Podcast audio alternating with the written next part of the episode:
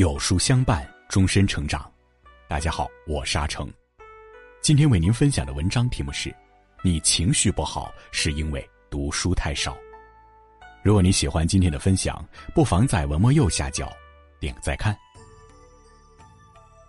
春秋时期，闵子骞拜孔子为师。出道时，他脸色干枯蜡黄，一段时间后变得神采奕奕。孔子问其原因，子骞答道。因为受到老师的教化，常读书，通晓许多道理，能辨别是非，遇事心平气和，脸色自然红润起来。书是解忧良药，渡河之舟。养成阅读的习惯，我们在面对生活的困厄与磨难时，可自愈自渡。《宋史》中记录了文学家吕祖谦的故事。吕祖谦年少时性情急躁，遇事不顺便满心怨气。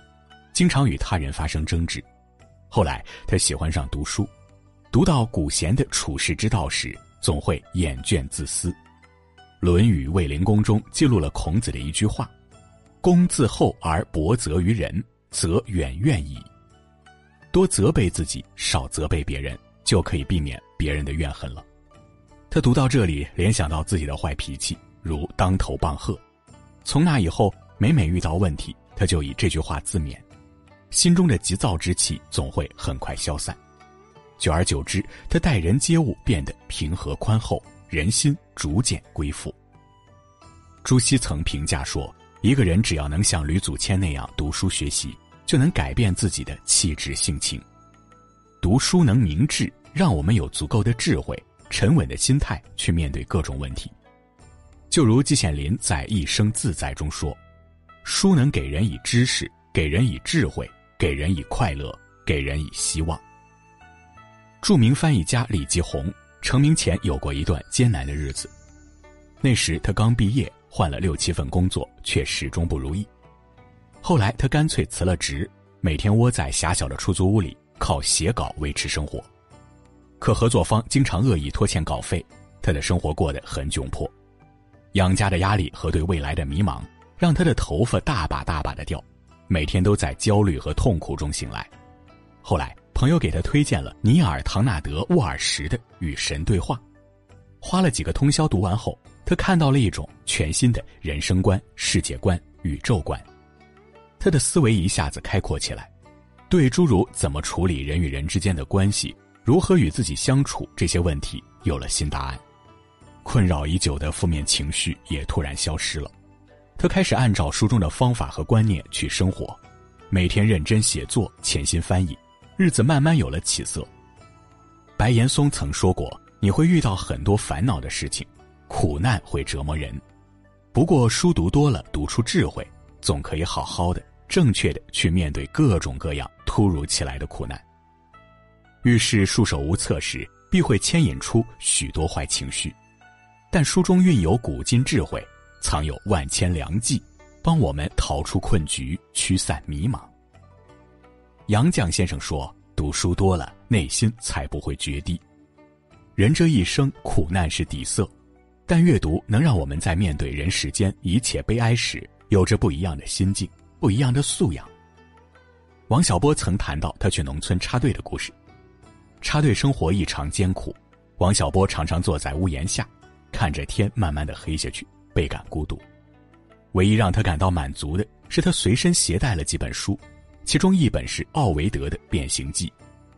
如长夜遇曙光，这本书成为了他生活的救赎，让他不会一味抱怨卫生差、伙食差，不再计较在水田里干活有多累。不仅王小波从书中得到了极大慰藉，队里的其他人也寻得一处灵魂栖息之地，他们经常来找王小波借书。这本《变形记》被翻了又翻，看了又看，最后烂如一卷海带。在暗哑的日子里，书里的一个个故事、一句句箴言，成为对抗愁绪的最好武器。如木心说：“艺术广大之极，足以占据一个人。”白纸黑字所构筑的庇护所，让木心得以从逼仄的生活里逃离出来。乔伊斯说：“流亡就是我的美学。”木心以他为师，面对半生颠沛流离，自我宽慰，美学是我的流亡。所以他孤身一人在美国流浪，在最为拮据的时候也活得优雅至极。他欣赏当代英雄中的主人公皮恰林，即使再颓废疲倦，仍挺直腰杆，保持飒爽的风度。所以，即便含冤入狱，每天吃酸馒头和没咸菜，出狱那天仍然腰板坚挺，面带微笑。为柴米油盐苦，为人情往来恼。我们步履蹒跚的跋涉在泥泞的人间，庆幸的是，文字世界之浩瀚，让我们安然栖身，帮我们抚平忧愁。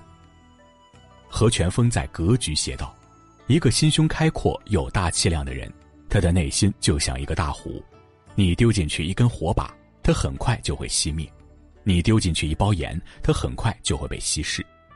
读书越多，格局就会越大，目之所及的是非之事。”都会显得微不足道，蝇头文足的些微得失都会变得毫无意义。曾有人问歌手李健为什么要读那么多的书，到底有什么意义？他回答说：“所谓读书的意义，大概就是让人眼界更开阔，对自我有更清醒的认识。一个不爱读书的人会束缚于单一的三观中，而喜欢读书的人可以从一事看一时，从全局看一隅。”不会忧于鸡零狗碎的事情，不会遇事就愤愤不平，这是一个让格局变得辽阔的过程。有人在微博上问蔡澜，自己近来事事不顺，觉得人生暗无天日，如何排解？蔡澜只回了两个字：读书。